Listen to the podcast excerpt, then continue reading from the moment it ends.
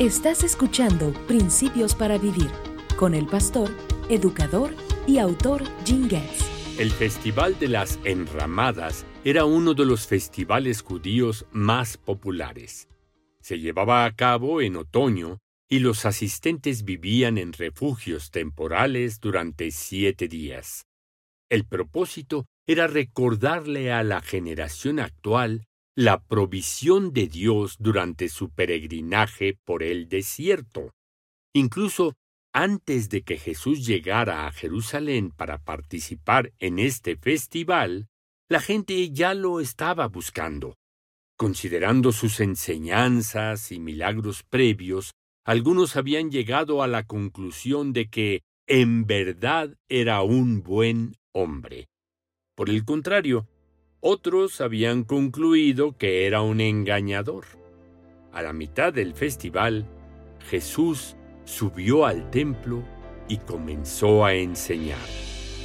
Mi mensaje no es mío, sino que proviene de Dios, quien me envió.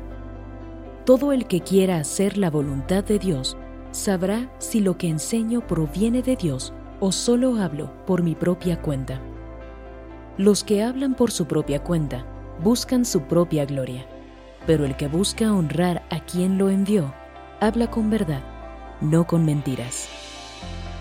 Jesús estaba compartiendo una realidad muy importante que es tan cierta hoy como lo fue entonces.